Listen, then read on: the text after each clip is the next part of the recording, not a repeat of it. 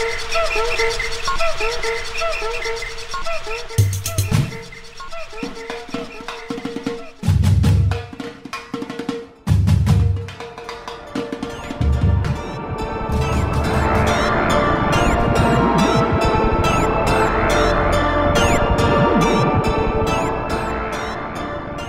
Meu nome é Natália Salazar. E eu sou a Renata Schmidt. E esse é o podcast Pátria Amada Criminal 2023. Yeah, yeah! Bem-vindos, bem-vindes!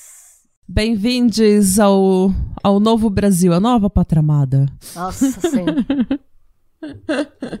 que alegria, senhoras e senhores, gente, que alegria. Olha, olha que alegria, finalmente, né? Finalmente, depois de quatro anos de muita sofrência, o nosso momento chegou. Ai, gente, vamos usar a camisa do Brasil de novo, vamos falar pátria amada de novo, vamos errar o hino nacional de novo. Vamos parar de ser confundida com o podcast Bolsominion pela primeira vez. Ai, gente, ó, tudo de bom, hein? então, esse ano nós temos novidades, só que as novidades não estão prontas. Nada está pronto ainda, porque, né, brasileiras. Então, e também tivemos festas, tivemos comilanças, a gente está recém voltando para nossa vida normal. Exato, né? A gente precisava dar uma dormida. Eu só dormi nesse recesso, não fiz porcaria nenhuma. Eu só dormi. Mas estou com sono agora. Então, assim. Mas, é, gente, eu tenho uma dica. É, a Carla Moraes, do Drink com Crime, que é um podcast amigo do Pátria, que a gente gosta muito. Ela e a Daiane Polizei, elas têm um podcast novo, que na verdade já é novo, né? Já tá no episódio 4, e é o Caso Lucas Terra. Então chama podcast Caso Lucas Terra, e elas estão fazendo vários episódios sobre o caso já tá no quarto episódio e são episódios assim mais curtos, só que bem detalhados do caso. E eu não conhecia esse caso. Você conhece o caso do Lucas Terra? Ah, eu conheço. É um caso que envolve abuso religioso, sim. Abuso é, religioso é pesado. pesado. é pesadíssimo. É um, é um dos... Eu não conhecia esse caso. Eu já é. tinha ouvido falar no nome, mas eu não sabia que tinha, tipo, a Universal envolvida, que era mó negócio tenso. E a Carla e a Daiane, elas estão fazendo um trabalho excelente. O podcast tá super bom, o roteiro tá super bom. Parece uma coisa assim, sabe? Feita em estúdio, com produtora grande. Tá super bom, gente. Então, caso Lucas Terra, se você quiser conferir, elas estão fazendo tudo bem detalhado, porque parece que agora, né, em 2023, vai rolar os finalmente os julgamentos dos pastores. Ou, é, porque os pastores. Nossa, nem sabia. Então, Olha. vai rolar Nossa, agora em 2023. Sabia. Porque os pastores estão tudo assim, né? Livre, leve e solto. Só que agora o negócio vai acabar, aparentemente. Então a gente tem que ficar olho e fazer uma pressão, de repente, né? Sim, sim, porque essa é bem. É, as definições de historinha mal contada, né? Essa história do Lucas Terra. Gente, tem, é bizarra tudo, assim, essa é um história. Caso, pra quem não conhece, vai assistir o pod delas. É. Ah, eu tô acompanhando o pod. Eu, eu falei pra ela, nossa, eu esqueci de divulgar seu eu vou divulgar no, no, no Patra. E daí eu falei, vou começar a ouvir, né, pra eu poder divulgar. E, gente, eu tô realmente seguindo o podcast porque eu adorei. Então, fica a dica. Enquanto os nossos planos aqui no Patramada ainda não chegaram, porque a gente estava dormindo no recesso, vocês podem acompanhar o caso Lucas Terra. Tá certo? E daí já dá uma força pra Carla. Por que, Por que não? não? Dessa vez eu que vou contar uma história. E eu já sei que vai te dar nervoso e ansiedade. É claro que vai tristeza. me dar. E pressão alta, porque esse podcast é isso: é tristeza, ansiedade e pressão alta. É isso. Mas também tem muito amor, claro. É um caso que, até onde eu sei, ele é inédito na podosfera brasileira e gringa, tá? Então vocês ouviram primeiro aqui. Fale para a mamãe. As minhas fontes, primeiro, é o programa Twisted Sisters, do Discovery ID, o The Cinemaholic. Você tá maratonando esse Twisted Sisters, né? Eu já assisti tudo, ah. já. As histórias que prestavam de lá eu já tirei. que é a segunda semana que você usa. Sim. Ai, gente, é, é isso. É a vida do True Crimer. É a vida do True Crime. às vezes eu pego no sono assistindo, não o Twisted Sisters, mas Discovery, assim, eu coloco pra dormir. Eu coloco, eu fico olhando assim, oh. Domingo eu fiz isso. Mas bem, sim, gente, usei o Twisted Sisters de novo. Hum. Então, se você é Discoverholic, talvez você conheça essa história. Mas tem mais coisa, que eu também usei o The Cinemaholic, o AP News. E o It's Crime O'Clock Somewhere. São três sites. Nice. E essa é a história da Josephine e da Jacqueline Verellens. Ok, não, não conheço. Então, essa, ó, essa história você vai ver. Hum. Essa história vai te, vai te dar nervoso, não só pelo crime. Hum. É, mas para contar a história da Josephine e da Jacqueline, primeiro a gente vai dar um passo para trás e contar a história dos pais dela. Uhum. Delas, né? As duas, elas são filhas da Simone e do John.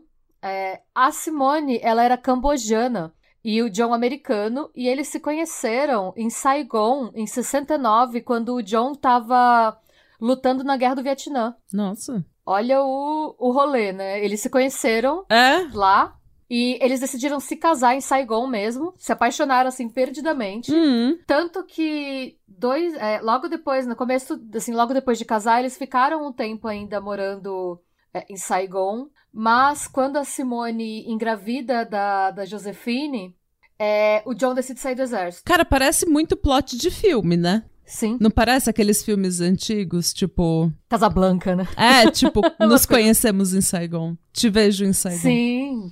É, não, Miss Saigon, né? Uhum.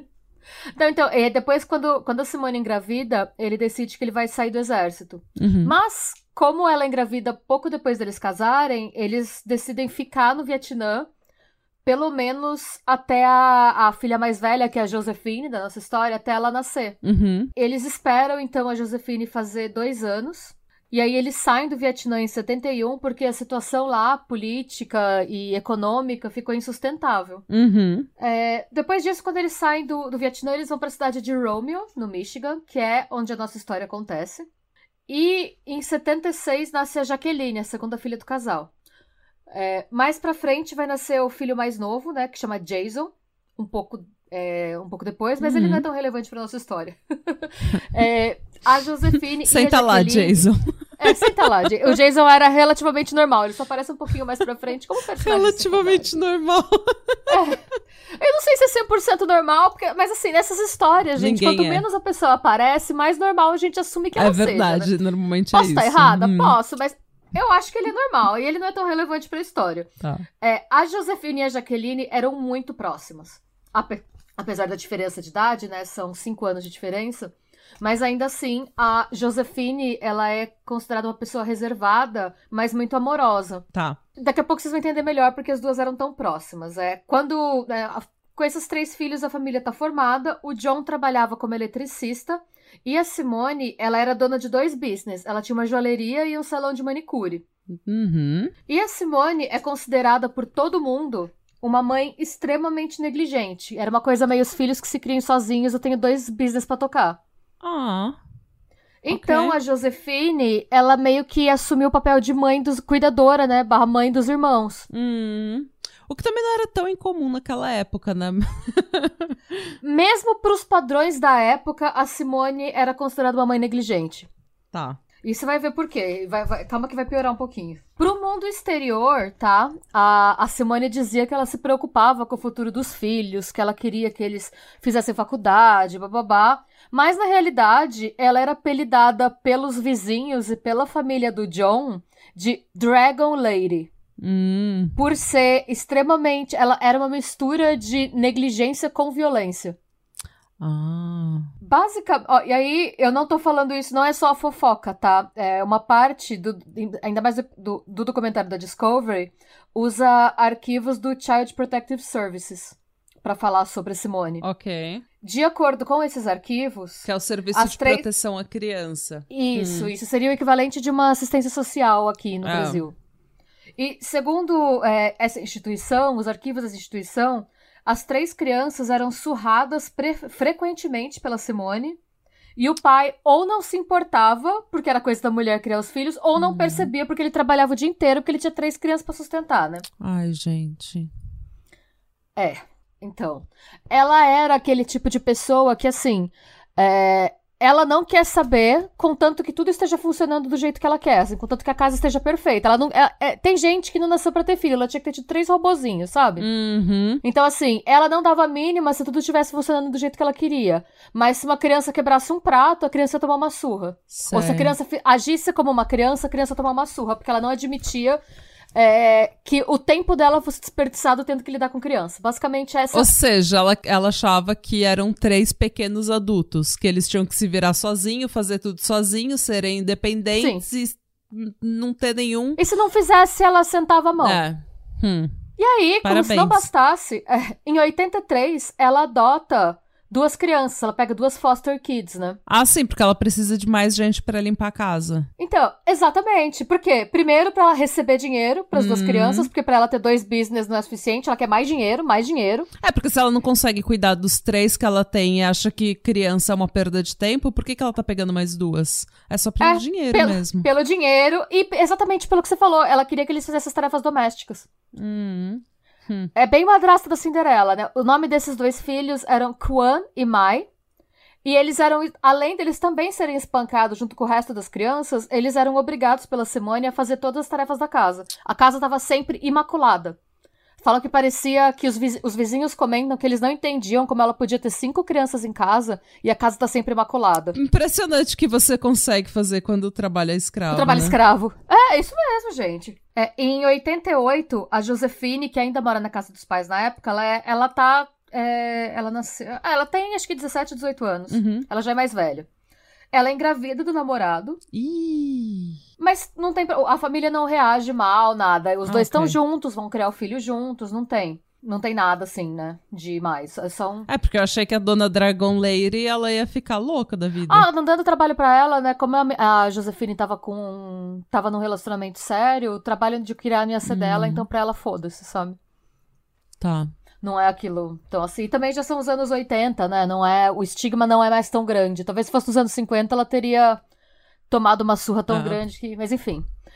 E aí, hum. em fevereiro de 89, os Verellen são denunciados de novo por maus tratos pro Child Protective Services, né, pro assistência social. Uhum. É, e aí, por, mas dessa vez não por conta do da Jaqueline, da Josephine e do Jason, e sim por conta do Kwan e do May, dos filhos adotivos. Tá. E aí eu traduzi um trecho do relatório da assistência social. Houve alegações de que durante o verão, Simone enfiou o rosto de Kwan numa tigela de cereal porque, segundo ela, ele estava comendo muito devagar. O impacto da pancada foi tão forte que Kwan cortou a testa e os dedos, pois a tigela arrebentou no seu rosto. Gente, uma criança, que idade que ele tinha? Ai, na época ele devia ter tipo 8, 9 anos, mais ou menos. Gente, um bebê. É, porque tava comendo devagar, tá? Ela tava irritada porque ele estava comendo devagar. Como que você faz isso com uma criança? Sério? É. Como que você faz isso com uma criança? Aquela criança pequenininha, de 8 anos de idade, 9 anos de idade. Pois é. Mais tarde, a Josefine confessou pra assistência social que foi ela que fez a ligação denunciando a mãe. Por quê? Como ela tava grávida, Hum. Ela começou a, a, ver a situação. Ela é, é, é, meio bizarro isso, né? Porque antes ela via a situação como filha que também apanhava. Hum. Quando ela engravidou, ela teve um, uma mudança na visão dela e ela começou a observar a situação como uma pessoa que ser mãe. Uhum. Então, finalmente, ela começou a se ligar do, do quão abusiva era a relação deles com os pais. Uhum. Que era uma virada de chave que ela não tinha feito ainda. Tanto que depois ela chegou pra assistente social de um canto e falou que foi ela que ligou e que na, na época que ela ligou, ela preferiu se manter anônima. Porque ela sabia que nada deixava a mãe dela mais puta do que ter assistência social envolvida na vida doméstica. O que é, uma, é, uma, é um problema com uma solução fácil, né? É só parar de bater nas suas crianças. Parar de bater nos seus filhos. É impressionante. Pois é. Infelizmente, essa primeira visita não foi suficiente para que as crianças fossem removidas dos cuidados da Simone. Uhum. Mas foi suficiente para ela entrar no radar da assistência social e a partir daí as visitas começaram a ser constantes, né? E um ano depois, em 1990, finalmente o Kwan e o Mai eles foram retirados da casa dos Verellens e eles conseguiram voltar para a mãe biológica. Então, graças a Deus, as crianças escaparam. Imagina você ter um problema em casa e por causa disso o governo te manda para uma foster home que é para você just, que é justamente para crianças que têm problema em casa, cujos pais não conseguem cuidar de você, e daí você acaba numa casa em, em que você é tratado como escravo e ainda apanha. Pois é. Sim. Gente, coitada dessas crianças. Sim. Em 91, com 22 anos, a Josefine tem o segundo filho com o namorado. Chique. Então ela tá que tá. É, a Josefine, ela é descrita como uma mãe extremamente amorosa. Ela, é, ela sempre teve a ideia de ser tudo que a mãe dela não era. Ela queria ser tudo que a mãe Uhum. dela não era. E depois que o segundo filho deles nascem, os pais, né, a Simone e o John, eles decidem que eles vão mudar de casa. E eles deixam a casa é, em Romeo, a cidade que eles moram, de presente pra Josefine e o namorado. Uhum. O que eu achei bacana da parte deles. Assim, acho que, assim, tendo em vista a situação doméstica, eu acho que é meio que o mínimo. Mas assim, enfim. Dinheiro a família É, tinha mãe, porque fica a eles... dica. É, porque... Dinheiro eles tinham porque eles só trampavam, né? Eles trampavam sem parar, era essa a vida da família. Eu acho que... Não tenho certeza, tem essa especulação minha. Pra mim, a Simone queria uma casa maior, tava pensando em aposentar. Uhum. E não, não ter mais criança em casa, sabe? Tipo, ai... Sei. Pelo menos se a Josefina tiver a casa dela, eu não preciso ficar com as crianças do meu lado. É. Uhum. E a Jaqueline decide ficar com a irmã. Pra, é, inicialmente ela fala que ela quer se formar com a turma dela no colegial, que ela tá no colegial na época. É, eu acho que é porque ninguém aguentava a Simone muito tempo. É, óbvio. Ela só queria se livrar da mãe, coitada. Sim. E é aí que o barato começa a ficar louco. Hum. Por quê? Ah, quando a, a Josefine é, e a Jaqueline, quando elas pegam a casa, né? A casa é entregue pra elas, assim, impecável, limpíssima, tudo certo. Mas as duas irmãs é, se descobrem, depois que a mãe vai embora da casa, elas se descobrem acumuladoras. Hum.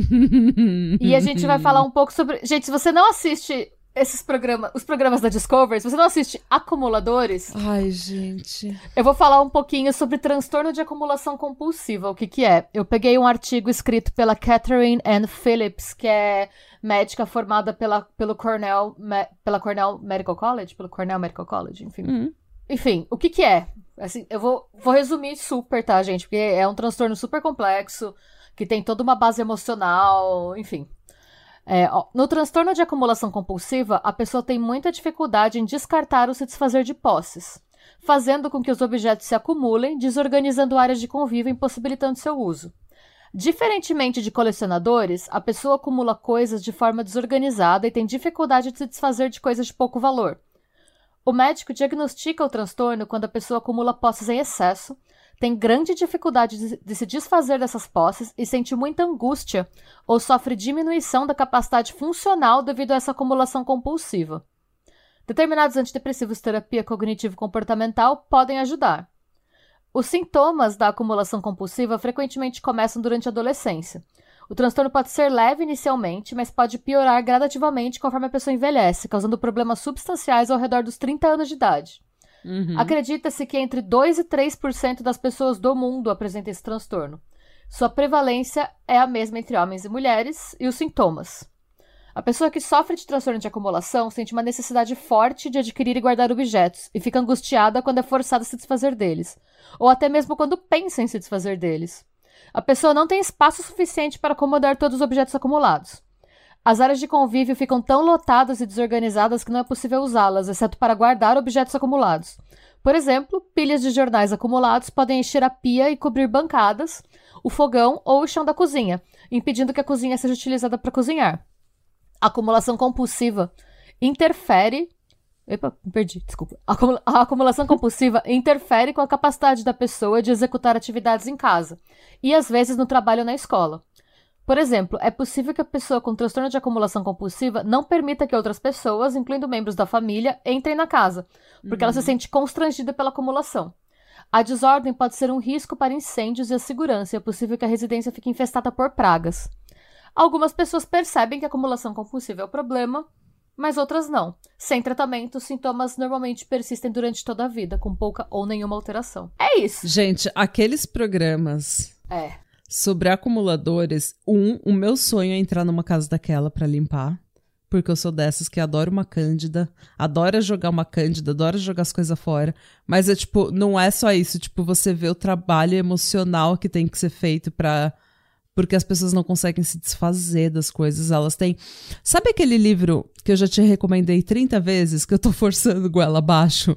Aquela. Eu tô. É, I'm glad my mom died. Sei. A Janet, Janet McCurdy, ela fala que a mãe dela teve câncer. Uhum. E depois que a mãe dela teve câncer, a mãe dela ficou assim, tudo, tudo tinha um valor emocional. Porque tudo era uma memória que tinha que ficar guardada para sempre. Então, tipo, ela tinha, tipo, a colher de quando eles foram tomar sorvete, sabe? Ela tinha guardado isso. Então, a casa era um lixo. E a casa tinha tanta coisa que ela e os irmãos dela tinham que dormir em colchonete na sala, porque o quarto deles e a cama tava forrado de coisa.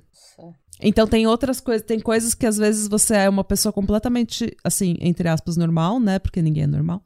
Mas, entre aspas, completamente saudável, e daí alguma coisa acontece com você, e daí você começa a se apegar, assim, naquelas pequenas coisas, sabe? Você não consegue mais se desfazer, porque tudo dentro da sua casa tem um valor emocional para você. É, no caso delas, eu acho que tem dois fatores. O primeiro é uma certa rebelião, porque para elas limpeza era sinônimo de violência, né? Uhum. E eu penso que também tem o fato de, de tipo, é, coisas não te. Coisas não vão te. Coisas te dão segurança, porque as coisas elas são imutáveis, né? Quando uhum. você tem um parente instável, você gosta de ter a noção de segurança. E, infelizmente, seres humanos, a gente tá sempre mudando, né? Gente, o ser humano fica nervoso, fica de boa. A coisa não, a coisa é, é sempre aquilo. Então, é, o ser humano você... decepciona, uma coisa é. não, né? É, e a coisa, a, aquela coisa, se ela é daquele jeito, ela nunca vai te machucar, porque ela não vai mudar de forma, ela não vai te atacar. Não. Então tem um pouco. Esse, eu acho que são um pouco dessas duas coisas, porque as duas irmãs eram assim e, basicamente, as, as duas eram as únicas pessoas que não viam problema em viver daquele jeito. Gente, tem vídeo daquela casa. É assim, é coisa de, de acumuladores da Discovery. Elas estavam uhum. no programa errado, assim, quando eu vi. A Jaqueline se forma na escola em 94 e decide seguir vivendo com a Josefine, o namorado e os dois sobrinhos, né? Uhum. E ela conseguiu um emprego em um hotel de baixo orçamento é, em Utica, que era perto ali de onde elas estavam, de Romeo. E a Josefine, ela trabalha como professora assistente na escolinha dos filhos.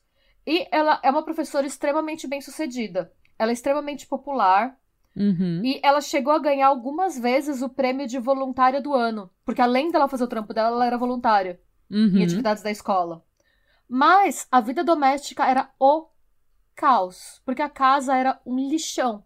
Assim, tinha de tudo. Ai, tinha.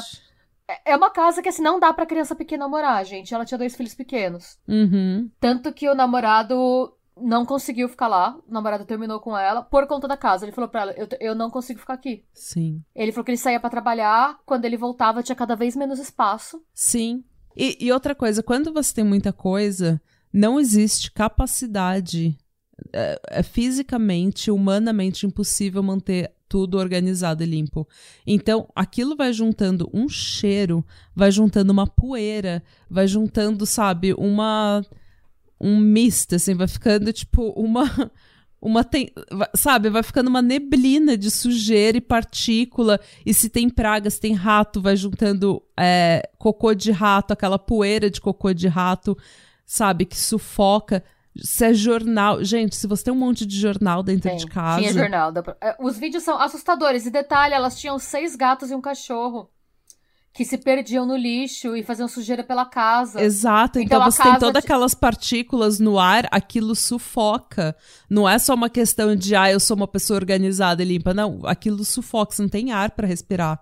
Tem gente nesses programas que vai limpar e tem casa que eles têm que usar máscara e, tipo, o, o a roupa completa, assim, porque a casa é um biohazard. É, não, parece que é, radio, é, parece que é radioativo, porque a galera é. usa o, o terno completo mesmo. É, era esse nível, assim, elas é, ela, obviamente, a Josefine não cozinhava mais porque não tinha como ela usar o fogão, porque era tudo coberto de pote e panela que ela não lavava. Então tinha várias panelas podres, ela ia pedindo comida e ela não jogava comida, tipo, a embalagem da comida fora. Uhum. Então iam ficando várias embalagens de comida azeda se acumulando pela mesa. Por exemplo, ela sempre pedia comida chinesa. Tem é, algumas imagens depois, quando a polícia entra na casa. Porque, gente, imagina, né? O estado que a casa era, o serviço social foi chamado várias vezes lá também. Sim. E você via, tipo, containers de comida chinesa um dentro do outro. Tipo, você pediu, apodreceu, então o container do mês passado tá lá embaixo e vai subindo. E você vai comendo e aquele cheiro. Uhum. Por conta do, da separação com o namorado, a Josefina entrou em depressão e a casa piorou, porque antes ela ainda jogava uma coisa ou outra no lixo. Depois que ela ficou deprimida, nem isso. Ela, é, ela tinha um espaço da cama que ela deitava entre o lixo E era isso que tinha de livre na casa, e era nesse espaço que ela ficava, ela não saía da cama. Consequentemente, a CPS, né, a assistência social foi chamada anonimamente uhum. para verificar as condições da casa. Isso acontece é, a... muito que, tipo, a, não só assistente social é chamada quando tem criança envolvida, mas o que acontece muito é que os vizinhos chamam é, assistente social para as pessoas ou, ou, tipo, a prefeitura porque a casa tá infestada de rato. E daí os vizinhos, a casa, os ratos ficam entrando na casa dos vizinhos e os vizinhos estão loucos e tipo, é aquela casa que o quintal, aquela uma casa da vizinhança que é a casa, o quintal é infestado de coisa e tem um monte de bicho e praga e tá tudo contaminando a vizinhança, e daí eles chamam a prefeitura. Às vezes a prefeitura corta a água dessas pessoas para ver se elas saem de casa, elas não saem. É. Elas começam a viver sem água. Não, é, a denúncia que fizeram foi de insalubridade. E assim, gente, não dá para saber, porque, por exemplo, se ela tem dois filhos pequenos, às vezes até uma das professoras denunciou, porque as crianças deviam chegar com mordida de rato em casa.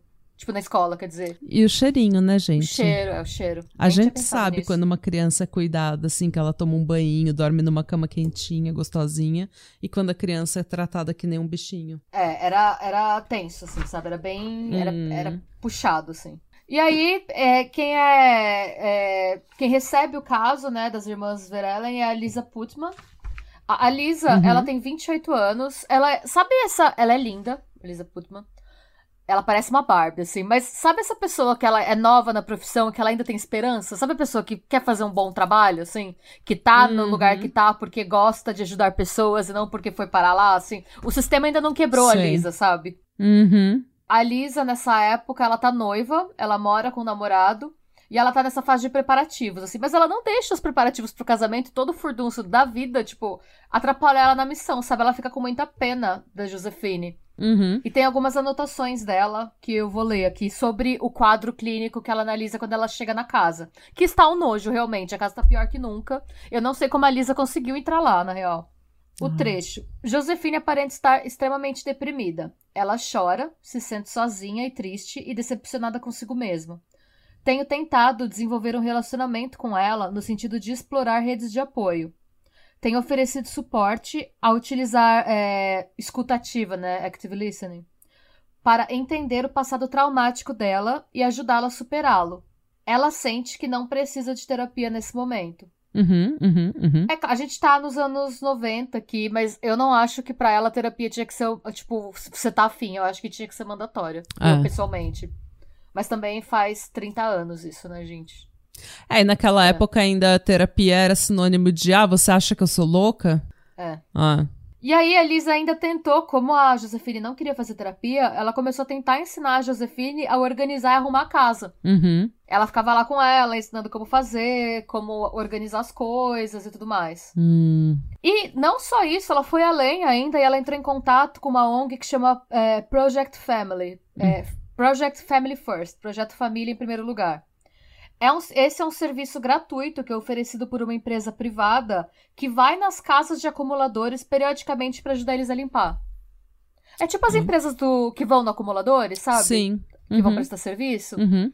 Só que uma versão, tipo, da assistência social. Tem, é, na verdade, é um serviço privado que o governo paga para algumas famílias, não é todo mundo que tem direito, uhum. mas ela mexeu uns pauzinhos pra Josefine ter acesso a esse serviço. Tá. E aí a Josefine chegou, inclusive, a falar pra Lisa que estava planejando fazer uma grande faxina na casa para os próximos dias.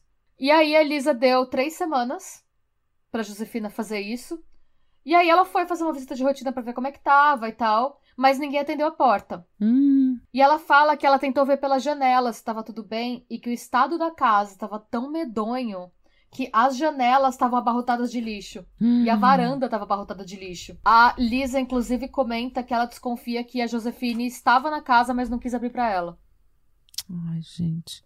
Eu acho que depois de um tempo, o lixo começa a meio que se tornar seu amigo, sabe? Tipo, você você consegue, tipo, as pessoas, todo mundo tá te julgando, todo mundo tá querendo levar você para terapia, todo mundo tá querendo falando que tem alguma coisa de errada com você.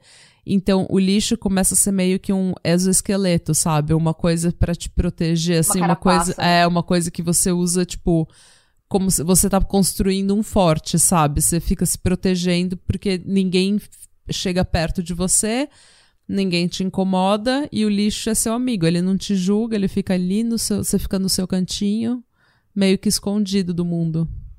É, e aí a Lisa descobre que, na verdade, a Josephine não deixou o projeto Family First entrar na casa. Ah, meu. Hum. O que eu entendo, e óbvio, gente, é ninguém, tipo, ninguém acorda e pensa, nossa, meu sonho como ser humano é morar no lixo da minha própria casa. Não, tem um monte de problemas emocionais que fizeram com que ela ficasse assim. Sim, Mas são anos, esquecer- né? São anos criando esse que tem problema. duas crianças pequenas, são duas crianças pequenas envolvidas. Claro. E a Lisa precisou denunciar a Josefine e a Josefine perdeu a guarda dos filhos pra mãe dela. E você imagina a dor que essa mulher não deve ter sentido Gente. É. Quando ela perdeu os filhos pra ir pra casa da avó, né?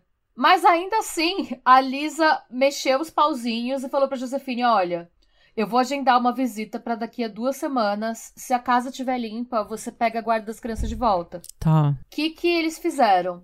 A, o Jason, o irmão mais novo, e o John, o pai dela, foram pra casa pra limpar a casa. Pra ela. Hum. E aí, eu também, eh, de novo, a gente tem que ter toda uma empatia com a situação da Josefine, mas assim, aí eu também quero apontar que ela foi meio paia. Porque o que acontecia? Os pais dela iam limpar a casa pra ela, ela não só não ajudava, como ela não, ela nem se esforçava pra manter. Ela é E aí praia. começou. Não, é. Ó, o shade. Ah. Porque o que acontecia? É, os. Iam os dois lá limpar, os dois passavam, tipo, dois, três dias limpando a casa, a casa ficava limpa. Hum. O Child Protect Service, né, o assistente social ia lá, falava, beleza, seus filhos voltam. E ela não fazia mais nada. O que aconteceu foi que ela começou a meio que usar o pai e o irmão dela de faxineiros. Eles, eles tinham que ficar voltando. Porque o que acontecia? As crianças vinham, passava Uhum. duas semanas, a Lisa ia fazer uma visita de rotina, a casa tava um lixão. E ela falava, se você não limpar até dia tal, você vai perder a guarda. Aí ela ligava pro pai e pro irmão. Aí o pai e o irmão iam, limpava a casa inteira.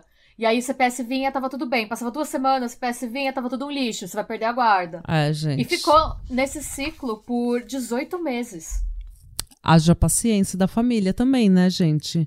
É legal a gente ter empatia com você, mas você tem que ter uma empatia com a família e com as pessoas ao seu redor também. Tipo, 18 meses. Sabe que, imagina 18 meses. E aí chegou uma hora que, tipo, gente, o pai dela não é mais jovem, assim, né? O maluco é um veterano do Vietnã. O pai e o irmão estavam tão exaustos que eles falaram: Josefina, a gente tá 18 meses vindo aqui a Ah. cada duas, três semanas limpar sua casa. A gente não aguenta mais. Porque, tipo, a cada duas. A gente tem, tipo. A gente, a gente não tem força. E, tipo, você tá 18 meses vendo o que a gente faz e você não consegue reproduzir e você não procura ajuda. Não, e tipo, não é uma faxina que você faz na sua casa. Da- tipo, a cada Não. duas, três semanas você faz uma faxina na sua casa. Não. É você tirar, tipo, sacos e sacos e sacos e sacos de lixo e fezes e poeira e cocô de rato e barata. Não é, não, não é. Não. É pesado, gente. É pesado. E aí, não só isso, né? Ah, em determinado momento, o encanamento para de funcionar. Encanamento Hum. entope. E elas não consertam. Então, elas começam a fazer as necessidades na banheira. Ou é, o xixi elas começam a fazer na banheira. O número dois, elas fazem em baldes que elas jogam no quintal da casa. Ou, quando é no meio da noite, dá vontade de fazer o número dois, elas fazem na banheira mesmo. Além de tudo, elas continuam com os sete, seis gatos e um cachorro, né? Os sete gatos e um cachorro, alguma coisa assim. Até o gato tá falando, menina, deixa de ser porca, caga na areia. É. E aí, o que acontece é que o pai, o John e o Jason falam que não vão mais limpar. Hum. A CPS aparece, a casa tá tão ruim quanto sempre. As crianças vão pra avó de novo. O John e o Jason ficam com pena, vão lá e limpam. E esse processo se arrasta por mais seis meses. Ai, meu Deus. E aí eles não aguentam mais de novo. Eles falam: não dá. Você precisa, tipo. Gente, 18. É, dois anos, não mais. É dois É, anos, dois porque anos. foi um, é 18 meses, depois mais seis meses. Não dá. Ele- Eles falam: "Agora, a gente não vai. Se agora, se a assistência social vier tirar, a gente não vai falar, a gente não vai mais te ajudar. Claro. Porque em dois anos ela poderia. Assim, de novo, a gente, a gente entende, é uma doença mental, é um problema, mas. Sabe? Ajude a gente a te ajudar também, né? Exato. Tem uma hora que, tipo, a, a nossa empatia precisa voltar pra gente. Legal, eu tenho empatia com você, eu quero te ajudar, mas tá me matando. Exatamente. E vê, o problema começou a ficar. assim, já era ruim, mas ficou fora de controle em 95, quando o marido dela saiu de casa. Hum, Agora a gente tá entrando em 98, tá? uhum. Em 98, a assistência social dá um aviso final que se esse processo. Também, gente, o assistente social não é burro, ele sabe, tipo, que, o que tá acontecendo, sabe? E assim, Uhum. você limpar, você fazer uma faxina uma vez a cada duas semanas com duas pessoas que tem tudo aquilo de bicho, que não tem encanamento, que não jogam Não um é potinho de comida no lixo, que não, não é suficiente para as crianças viverem bem. Ai, gente, não as é, não dá. necessidades na banheira. Quando a polícia entra, eles veem a banheira e o balde. Hum. Tipo, tem a banheira que tá toda. A, a banheira está. A banheira já tá verde. Hum. De lodo, né? Eu não sei nem como elas entravam na banheira naquele estado que tava. Mas enfim. Não, elas, elas nem entravam na banheira, elas sentavam na banheira, mas, né? mas eu acho que só de agachar você já deve pegar várias cacas. Não, mas ela não sério. entra na banheira, ela só senta na beirada da banheira e. Então, mas usa de você como- sentar, eu acho que a parte que pega. Na... Depois a gente vai. Eu vou ver se eu consigo colocar no Insta, porque eu Ah. não achei mais esse caso, gente, em lugar nenhum, assim, tipo, de vídeo. Só na Discovery eles têm material meio protegido. Eu vou ver se eu consigo mostrar a casa, porque é uma Uhum. coisa assim. É uma coisa horrível. Uma coisa horrível mesmo, assim. E, Ai, eu fico imaginando gente. duas crianças pequenas. É perigoso até as crianças pegar um tétano, sabe? Não, é, é, o, é o a menor das coisas que as crianças podem pegar ali. É tipo, você pode pegar toda. Imagina, coliforme fecal tá naquela casa inteira. Sim. As crianças já devem ser imunes a muita coisa, mas, tipo, você pode ficar com uma infecção, uma, um problema intestinal fudido, você pode ter diarreia e vômito, você pode ficar desidratado, levar à morte, a gente sabe de tudo isso. Salmonela, é, e esses, como eu tô falando, o problema respiratório de você ter esse monte de papel, jornal, poeira, Fezes fezes, de rato. fezes de rato, fezes de, De gato, gato, de sabe? cachorro. Aquelas partículas todas no ar. Essa, essa casa que não é arejada, porque as janelas estão tudo cobertas de lixo. O problema, sabe, de. O problema respiratório deve chegar numa hora que a criança não consegue nem respirar direito. É, é absurdo. Nossa, vou até tirar E- o moletom porque tá me dando um calorão aqui. Sim, então. Sabe, tá E aí, aquecendo meu coração da forma errada. E o aviso que a CPS dá é que se a casa continuar naquele estado, as crianças vão pra custódia do estado, não vai mais pra custódia temporária dos avós. Vão, vão pro Uhum. estado e elas vão, vão ter outra casa. E isso deixa a Josefina extremamente angustiada, mas não o suficiente pra mudar. É porque a ansiedade aumenta É. a tens... tipo, esse- essa situação aumenta a ansiedade que aumenta o problema de acumulação. Sim. Sim. E aí tem. é, quando, depois desse aviso da CPS, tem uma visita final que é marcada pra dar o diagnóstico, né? Da. Tipo, pra ver, tipo, uma última visita, vamos ver como é que tá a casa. Vocês têm o último tempo, foi marcada pro dia 19 de maio de 98. Hum. E aí, no dia 20 de maio de 98, a mãe e o noivo da Lisa Putman, eles abrem um registro de pessoa desaparecida, porque ela não tinha voltado pra casa na noite anterior. E nisso, a polícia faz o que? A polícia vai para o trabalho dela. E assim, ela é uma pessoa que ela é tão certinha que. é- ela é uma pessoa que ela desaparecer cinco horas é, é preocupante pra polícia, assim. Ela Hum. tava desaparecida fazia acho que oito ou nove horas quando a polícia foi acionada. Nisso, a polícia foi pro trabalho dela e checou a agenda dela. E constatou que a última visita agendada pra ela no dia anterior, no dia 19, era para as irmãs Verellen às 14 horas. Ai, gente. E a polícia vai conversar com elas. Elas falam que realmente a, a Lisa passou por lá, mas foi embora. Tipo, Hum. passou por lá, elas conversaram. A Lisa deu uma umas dicas de limpeza da casa e tal e foi embora. E marcou uma próxima reunião pra fiscalizar a casa de novo. Mas eles acharam o carro da Lisa alguns quarteirões da casa delas, vazio. Hum. E por conta disso, assim, da agenda e do carro e do histórico, a polícia conseguiu um mandato pra casa. E, mano, você vê. E é aí que a gente tem as imagens da casa. A gente, tem Gente, a algumas. casa é igual aquela parte do labirinto. Sabe aquele filme Labirinto? Que é aquela parte que eles caem no fedor eterno? Mano, o, o policial fala que o maior problema desse. Tem dois problemas, na verdade. O primeiro é você aguentar. Ele fala que ele não sabe como as irmãs estavam vivendo lá. E quando comentaram que tinham duas crianças, o a policial ficou assim, chocado, porque o policial falou que ele não tava aguentando o cheiro da casa. Então, esse é o primeiro desafio de você ter um mandato de busca numa casa assim. Qual que é o segundo? Como que você vai achar o que você tá procurando lá? Mano. como procurar evidências de um crime na casa de acumuladores compulsivos. Gente, é sem palavras, assim. eu Eles tiveram que nem- é, eles tiveram que pedir uma equipe especial e material de limpeza, tipo luva, pra É. eles conseguirem olhar as coisas sem, sem se contaminarem. Gente do céu. O policial fala que até hoje foi a pior experiência da vida dele. tipo, Gente. rindo de nervoso. tá? Eu fico, ah, é imaginando- aquelas crianças. re- Porque, É. gente, eu não sei se vocês sabem disso, porque tem gente que não sabe, tem gente que é meio doida. O cheiro da sua casa impregna em você. Sim. Não adianta dizer que não. O cheiro da sua casa impregna em você. Então, se você vai pro trabalho, se você vai pra escola, tá todo mundo sentindo o cheiro da sua casa. Se você tem uma casa mofada que você não cuida e as suas roupas não são lavadas e não são arejadas, todo mundo tá sentindo o seu cheiro. Então, Sim. imagina o cheiro dessas crianças. Sim. A e nossa, as mulheres, querendo ou não, a Josefina ah, mas é a- elas né? são adultas, elas que se danem. Agora, é as crianças, gente, eu fico imaginando a vontade que eu tenho é de pegar essas crianças e, tipo, sabe, dar banho e cuidar É, e colocar. e na Ai, época eles tinham 5 e 7 anos, só eles eram muito pequenos. Gente, é muito. Ai. Eu acho que eu tô meio mãe esses dias, porque o George arrancou a unha dele e eu tive que cuidar dele, eu tô meio materna. Então eu tô pensando, tipo, de cuidar dessas crianças. Não dá, eu, fico... eu, tô, eu tô materna, gente. Essas crianças hoje devem ter a nossa idade, né? Ah, mas tudo bem. Pior que eu acho que eles têm mais ou menos a nossa idade, mas beleza. Eles são E mais aí- velhos, eu acho, até. Não, 95. Ah, eles tinham Não, não, idade. é, um, é 91, nasce mais novo. Ah, tá. Então ele é. Eu acho é, que 91 é 88 é da sua 91. idade, não é? Não, sou de você é 89. 89, eu sou de 87. As Mas velhas. enfim. Hum, desculpa, é. Não, Viajamos. tudo bem. E aí a polícia, gente, eles falam que eles fizeram o melhor que eles conseguiram pra revistar aquela casa inteira. Mas assim, e eles falam assim, não é que a gente não achou sangue, tinha sangue lá. Porque são duas mulheres que menstruam e não se livram de nada. Então tem esse fator ainda, pensa.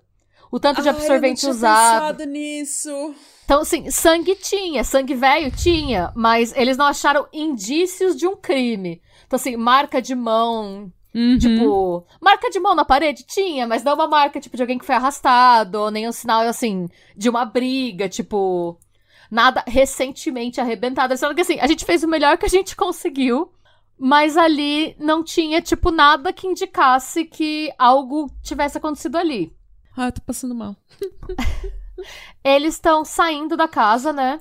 No que eles estão saindo da casa, um dos policiais percebe que no fundo da casa tem tipo um shed, assim, sabe? Tipo, no Brasil isso não é muito normal, mas aqui tem muito isso. É, você tem tipo, é tipo uma cabaninha de madeira no fundo da casa que você põe tipo cortador de grama, Ferramenta, é. É tipo um lugar pra ferramenta pesada que fica no fundo da casa. É uma cabaninha de madeira mesmo, Ah, gente. é ou lenha, aqui na Noruega eles usam muito pra lenha, guardar lenha, né? É um mini celeiro, assim, um celeirinho. É uma E casinha. vi... É uma casinha. E aí eles viram isso e eles viram que eles decidiram olhar esse cômodo. Eles abriram, obviamente, eles abriram a porta, caiu um monte de lixo. Tava tudo cheio de coisa também. É Com- co- Eles pensaram, Caíram no fedor eterno. pensamos que, havia, que o trabalho havia acabado, agora a gente tem que olhar esse lixo, porque aquele lixo não foi muito. A gente não viu lixo suficiente hoje, né? Então, beleza, eles foram fuçar lá e nada, e nada. E quando eles estavam pensando em desistir, eles viram o segundo. Tinha tipo um sótão nesse, Hum. nesse celeiro. E, ne- e lá em cima tinha um saco de lixo, provavelmente o único saco de lixo que aquela casa já viu. E nesse saco de lixo eles viram um chumaço de cabelo loiro. Ai, meu Deus. Mas Com eles... isso, elas são organizadas. Elas Mas- podiam simplesmente ter enterrado ela na sala. Que ninguém Então, nunca ia achar. Porque não tinha corpo, era só chumaços de cabelo, sangue. Ah. Eram chumaços de cabelo, sangue e alguns pedaços de fita adesiva. Foi só isso que eles acharam. Mas já era o suficiente pra eles levarem as duas irmãs pra delegacia. Uhum. E eles falando com a Josefine, Josefine pleníssima. Uhum. Quem quebra é a Jaqueline, Hum, Que é a mais nova. que é a mais nova. Hum. Por quê? Quando eles perguntam o que aconteceu, eles dão uma forçada no interrogatório, a Jaqueline começa a chorar. Tem até. E a Jaqueline fala que ela não tinha ideia que aquilo ia acontecer. Ela fala que não foi nada planejado. Uhum. O que, que ela conta que aconteceu, né? Quando elas recebem esse último aviso da, da assistência social, A Jaqueline fica desesperada, porque ela também gosta muito de sobrinhos, apesar dela também ser uma acumuladora, ela vivia naquela situação, ela tava, de certa forma, confortável naquela situação de vida, assim, no lixão. Hum. Era o estilo de vida delas, por assim dizer. E ela fica nervosa e ela fala pra Josefine: agora eu acho que não tem mais volta. Agora não tem o que fazer, a gente não vai limpar, ninguém mais vai ajudar a gente, porque faz dois anos que eles estão limpando pra gente. Eles já falaram que não vão mais ajudar. Não tem. Eu acho engraçado que ela fala, não tem o que fazer, como se limpar a casa não fosse uma opção, sabe? Ah, tipo, não. não tem o que fazer. Se tivesse algo que eu pudesse fazer, eu faria. Mas assim, não vejo solução. e a Josefine fala: é, é, a única solução seria se a Lisa desaparecesse. E aí eu fico pensando na, no quanto o raciocínio é curto, né? Porque o que, que ela acha que vai acontecer? Que a Lisa vai sumir nada vai acontecer? Eles, é, a única coisa que vai acontecer é que eles iam mandar outro assistente social, tipo. Sim. Mas a Jaqueline conta que quando a Josefine contou isso, a Josefine ela sempre foi, por conta dos maus tratos e de tudo, ela tinha um jeito meio mãezona, mas ela tinha um senso de humor meio seco, meio sarcástico, ela era bem contida. Pra ja... Ela contou Não isso. Não entendo essa gente com esse senso de humor, gente, sabe? Eu acho tão deselegante esse tipo de senso de humor. Bem desagradável, né? Ah, desagradável demais, né? Não é de bom tom, não. Não, é? não é de bom tom. E a Jaqueline achou que fosse uma piada. Uhum. Sabe aquela coisa, tipo, ah, agora a gente vai ter que matar essa mulher. Que é uma piada que eu e você 100% Sim, faria. A gente sempre fa... E ela achou que fosse uma piada. Tanto que ela abriu a porta pra, pra Lisa sem saber o que ia acontecer, a Jaqueline. Ela abriu a porta, a Lisa uhum. entrou, viu que não tinha mudado nada na casa, e a Lisa estava anotando os papéis. E nisso, é, a gente tem aí, a gente tem algumas. É... Desculpa, eu Pode comecei falar. a imaginar eu e você planejando um crime. Porque a gente, com o nosso humor, a gente ia ficar tipo, só se a Lisa desaparecesse. E daí a gente ia dar risada e, tipo, ia. Hum? tipo, hum? Uma olhando pra outra, assim, esperando a outra rir. e a gente ia planejar o crime inteiro, assim. Tipo, só se a gente matasse alguém. Hum? É que assim, se a gente fizesse, se a gente planejasse isso, ia ser meio bizarro, porque, tipo, tem duas versões, tá? A primeira versão, hum. a jaque... E assim, é, gente, a gente vai rir, porque é uma cena que se a gente fizesse, fosse um filme, ia ser uma cena meio tragicômica. Porque a Jaqueline fala que ela abriu a porta, no que a Lisa tava anotando, a Josefine só chegou com um martelo e começou a acertar ela. Agora você imagina. Meu Deus! Você imagina a gente planejando crime? Hum, só se a Lisa morresse. Hum, é zoeira. E aí eu abro. Oi, Lisa, tudo bem? Você chega. Ah! Com o martelo. Eles falam, mano, eu só tava brincando, era só uma piada, Natália!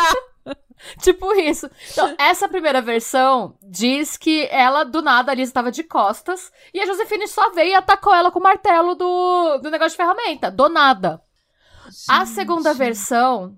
Que, e assim, não dá para saber de verdade qual que é, gente. A segunda versão diz que a Josefine queria saber quem tinha denunciado ela pra assistência social. E que, porque a Josefine tinha na cabeça que tinha sido a mãe dela, porque a mãe dela queria pegar os filhos dela. E a Lisa não podia falar, porque se é uma denúncia anônima, você não pode falar quem foi. Tanto que essa informação até hoje a gente não sabe, tá? A gente nunca foi divulgado quem denunciou. Mas pode ter sido vizinho, pode ter sido qualquer pessoa. É.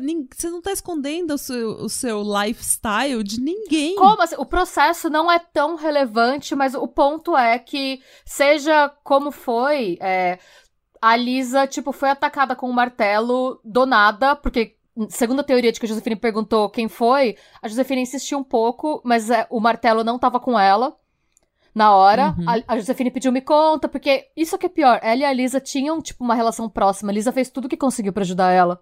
É até é isso mais. Que eu tô pensando, gente, a única pessoa que queria Exato. ajudar, assim, tipo, sabe, do fundo do coração, a única pessoa no mundo além da, do pai e do irmão dela. Que são obrigados porque são família, né? Pra ela. É, que são obrigados porque são família. A Lisa não tinha obrigação nenhuma com essa é. mulher e ela fez de tudo.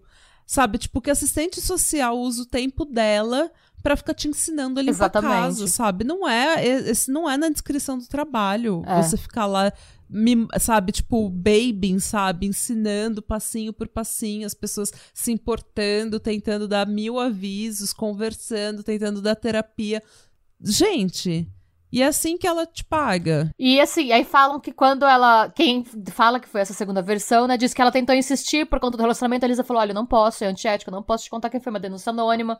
Se a gente. Hum. Se a gente começa a contar quem faz a denúncia, as pessoas não vão mais querer denunciar e as denúncias precisam ser feitas. A gente falou: não tem problema, hum. eu entendo. Entrou na cozinha, catou o martelo e atacou ela. Então tem essas duas versões, a gente não sabe qual que foi. Mas é aí que, e aí, quando a Josefina é interrogada, perguntam, ela fala, ela confirma e ela fala: Ah, eu acho que eu dei umas três, quatro marteladas. Foram 47. Meu Deus do céu! É. Cara, a mulher tava completamente E calma, fora e aí o que si. acontece? E aí, nisso, a. Tipo, de 3 pra 47 é, é uma, tipo, não é tipo, ah, 10, 11 e o número foi 15. Não, é tipo... E nisso, como se não. E assim, e aí a. A Jaqueline tá totalmente em choque.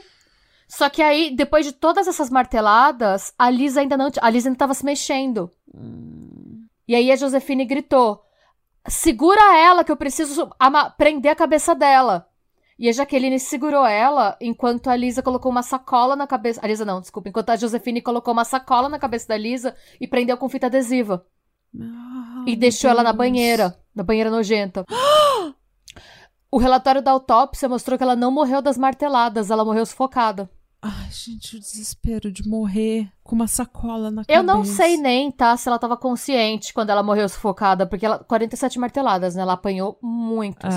É, verdade. Mas e aí, depois que ela tava morta, na- a- durante a noite, a, a Josefine tirou a sacola da cabeça dela, saiu o cabelo e tal, tinha, aí foi aí que ela pôs as coisas no lixo. Ah, E ela dirigiu e jogou o corpo numa. Num, tipo, num- perto, próximo a um rio, num terreno baldio, é, que ficava alguns quilômetros da casa delas. Nossa, que filha da puta, gente. É. Ela descartou uma pessoa. Ela não consegue O descartar lixo da casa um dela. É, exatamente. mas ela descartou a vida de uma pessoa Pra isso ela tinha que força, né? tentou ajudar ela de todas as formas, Exatamente. como se fosse nada, como se fosse lixo, como se não valesse. A vida daquela pessoa não vale nada pra. Gente. Exatamente. Eu penso assim que se ela tivesse um décimo da força de vontade que ela teve pra se livrar do corpo, ela não tava nessa situação. Porque ela teria levado o lixo. Não, é tipo, é aí que a, a- a nossa simpatia já né, não tem mais. Tipo, porra. Você não consegue descartar um potinho de, de iogurte. Você não consegue descartar o seu absorvente que você usa. Mas você descarta a vida de uma pessoa, uma- o corpo de uma pessoa.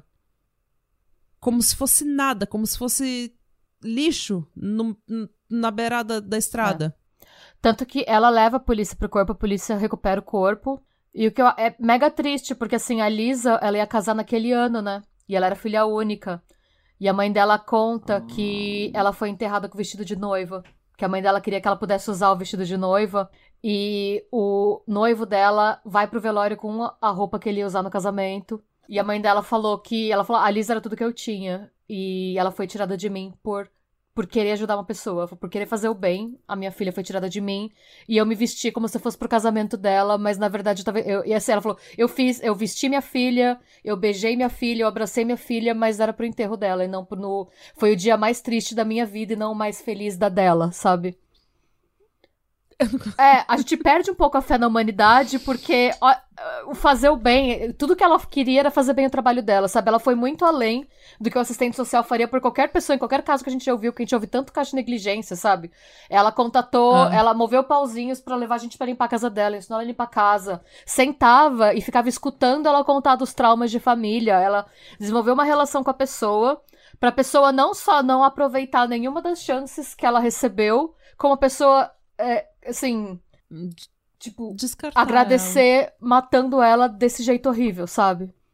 Ai, gente. E a Jaqueline e a Josefine foram, né? Foram condenadas. Na verdade, no começo elas foram acusadas de homicídio de primeiro grau, Uhum. mas elas fizeram um acordo de serem, é, assim, de responder por homicídio de segundo grau mais sequestro. Ok. A Jaqueline foi condenada a 50 anos de prisão, com o mínimo de 25 antes de pedir liberdade condicional.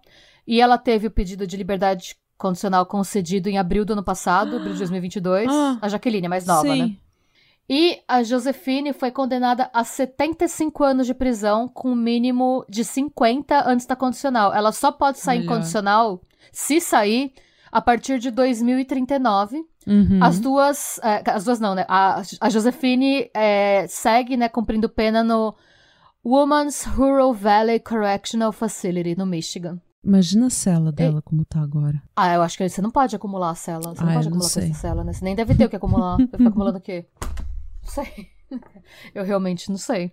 É, Ai, gente. E é essa história, gente. Os meninos, os filhos dela aconteceu o que ela mais temia, né? Então a guarda foi pros avós. Hum, o que então, não necessariamente é melhor. Se bem que, de repente, é. com a idade também, os avós ficam mais. E com tudo que aconteceu, de repente, os avós ficam eu meio. Acho que nem com a idade, acho que é a surra de. Se bem que se, dependendo de. Eu não sei, é aquilo. A, a, a gente sabe da Simone o que consta nos relatórios da, da CPS, né? Hum.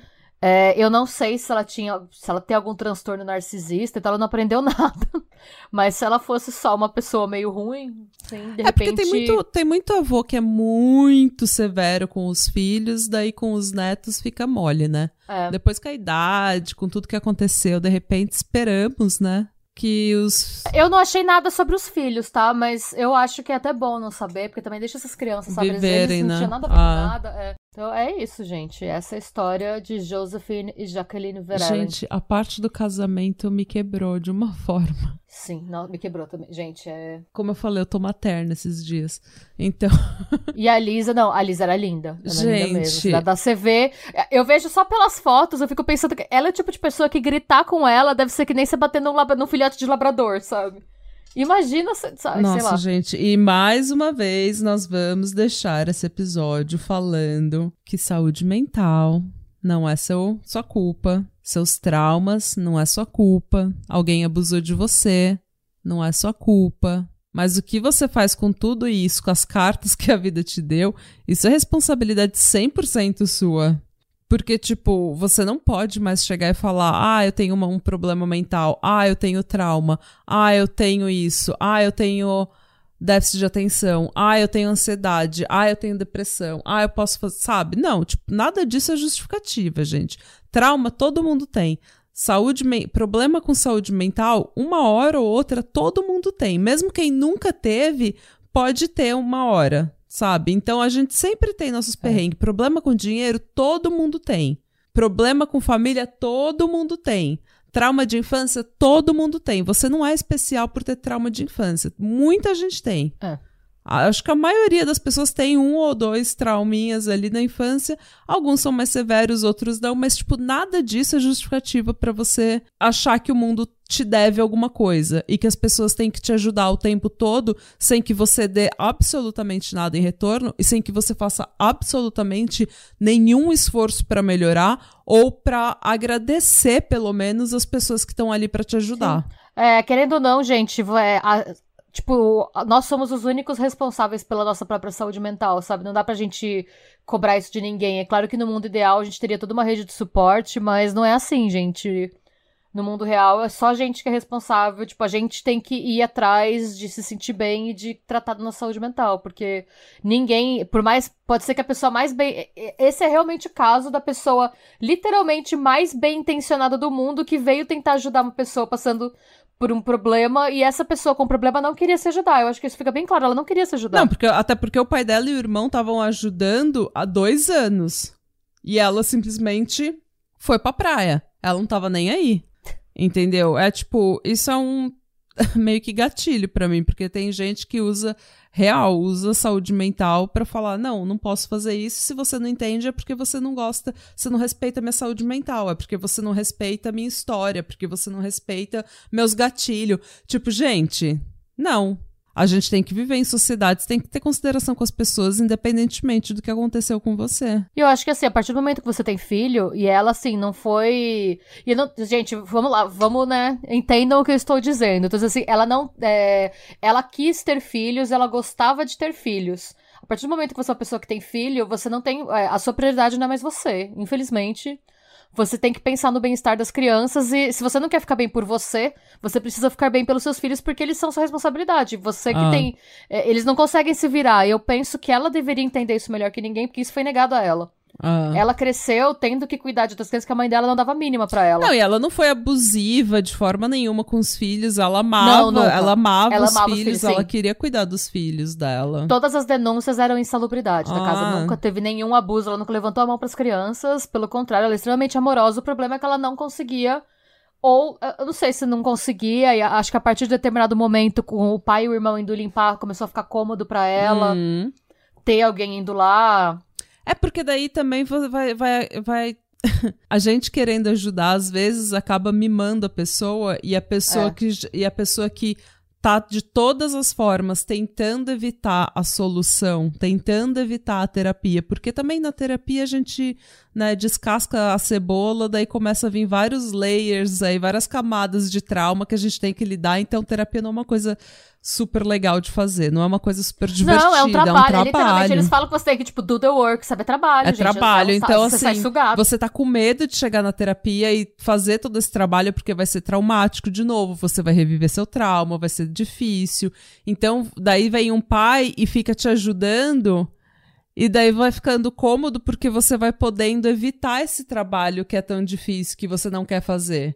E daí ele vem e te é. ajuda, e daí fica bom por um tempo, daí você ganhou o quê? Duas, três semanas que você ganhou que você não precisa ir pra terapia e fazer todo aquele trabalho, e limpar a sua casa, e arrumar a sua vida, entendeu? E lidar com ter que ficar de cara a cara com o seu trauma de novo. Então, eu entendo, eu tenho simpatia por ela, mas assim, é isso que acontece quando você não toma responsabilidade pelos seus traumas, pelos seus BO, pela sua vida, sabe? E quando você é, se acostuma até... a deixar é, as, as, as, pessoas te ajudam, te ajudam, te ajudam, e você fala, ah, muito bem, venha, né, aquela, venha nós o vosso reino, e só, só pra gente, só pra gente você não, não retribui, você não agradece, você não se ajuda, você não tenta se recuperar, é, é foda. A minha empatia vai até certo ponto, porque para mim, o fato dela ter, dela ter esse transtorno de acumulação compulsiva é uma coisa, vamos colocar numa caixinha, mas a partir do momento em que ela consegue é, em que ela é desensibilizada a ponto dela acertar 47 marteladas numa pessoa que é provavelmente o mais próximo que ela tem de uma amiga há três anos. Total. E, tipo, é, gente, é que... isso, isso, que você falou é verdade, desculpa. É. Não, continua, desculpa, te cortei. É, e assim, a partir do momento também em que a força de vontade para se livrar do corpo ela tem, ela consegue se livrar do corpo, agora se livrar do lixo da casa dela, não.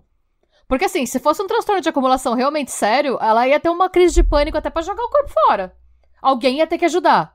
Não tô falando que ela não ia se livrar, mas ela ia ligar para alguém, esse alguém ia jogar fora, e provavelmente isso alguém ia falar pra polícia. Então, a, a, partir daí, eu acho que a gente tem mais do que um transtorno de acumulação. Eu penso que talvez por ela não ter recebido. Sei lá, também não, não dá pra gente só jogar responsabilidade na mãe, mas eu acho que ela é o tipo de pessoa que ela não sabe amar os outros, assim. Ah. Então, eu acho que de certa forma foi até bom ela não ter ficado com a guarda dos filhos, porque tava tudo muito certo com ela enquanto ela conseguiu, enquanto as crianças são pequenas, né? É, enquanto não tá. Quando eles não confrontam ela, quando Exato. eles não tentam limpar a casa, quando eles não. É. Não, o que você falou foi muito, foi muito importante, porque eu não tinha pensado nisso. Eu ainda tava com um pouco mais de simpatia por ela, por, assim, tipo, não simpatia, mas pena mesmo, que é um sentimento horrível. Mas é, eu tava com pena dela. É, mas o que você falou é verdade, tipo, não foram, tipo, três marteladas no instinto. Não foi bati uma vez e surtei. É, e, perdi, sabe? sabe? Perdi a cabeça e bati e ela morreu. Não, foi 47 marteladas, depois sufocou ela com uma sacola e deixou naquela banheira podre. É, não, realmente. E tem outra coisa, real. ela falou de sumir com ela alguns dias antes, né? É. Então tem uma certa premeditação sim, aí. Sim, sim. É, não foi só um surto, então... é verdade. É, essa parte das 47 marteladas é, é, é o que. É o, é o que define. É ela tava com ódio da vida, eu É o que entrega, que né? Com... Que ela tava não só planejando, ela tava com muita raiva da Lisa. Era meio pessoal, eu acho, assim. De repente é... era a pessoa com a vida que ela queria ter, ter tido e não tinha, não sei. Porque elas deviam conversar sobre a vida não sei, realmente não sei, não sei qual é. Ou se representava o sistema, é, não sei. A, a, Lisa era a representante do sistema de opressão, entre aspas, né? Sim. Do sistema que estava tentando tirar a guarda dos filhos dela. Que ela não devia entender por que que ela tinha que perder a guarda dos filhos. É. Ai, gente. É isso, gente. Esse é o caso das irmãs Verellen, acumuladoras compulsivas. Eu vou fazer o meu melhor para colocar o vídeo para vocês verem o estado daquela casa. Por favor. Eu adoro ver e, eu, é, e a gente vai mandar, a gente vai colocar as fotos delas também para vocês verem. Eu já te mandei, Nath, caso você seja curiosa. Eu vi. E... A Liz era linda, gente. Sim. E ela tem cara de ser gente boa, sabe? Ela tem cara, não cara tem, de ela tem cara de ser uma pessoa que não né? vai... De... É, é, ela tem cara de que não vai discutir com você, sabe? Tipo, que, que se você grita com ela, ela chora. Hum. Ai, gente, que tristeza. E é isso. Você não toma responsabilidade seu, pelos seus BO e uma pessoa perde a vida. Gente, cedo ou tarde, tipo, a gente tem que assumir responsabilidade pelas nossas tretas emocionais, sociais e tal.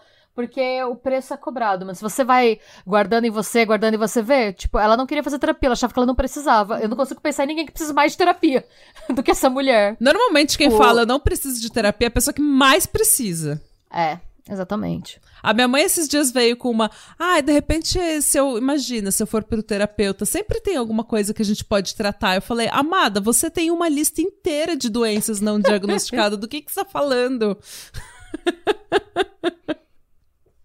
Beijo, é mãe. Isso, se você isso. ouvir isso um dia, quando você tiver tempo, eu te amo. Gente, a moral da história aqui é façam terapia. Façam terapia e também a terapia quando você lava a louça.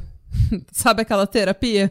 lava a louça, Sim. limpa a sua casa, Cuida bem dos seus filhos, dos seus nenéns. E assume seus BO, eu acho que é mais importante. Independente de você ter filho ou não, assuma seus BOs pra você não acabar virando, tipo. pra você não ser vítima dos seus próprios impulsos e pra você não, não tratados. Virar um fardo sabe? na sociedade, nos outros, é. nas pessoas que te amam, na sua família, as pessoas que estão tentando te ajudar, porque ninguém merece um fardo, tá bom? E a gente vira um fardo, sim. Todo mundo pode virar um fardo se a gente não resolve sim. nossos BO.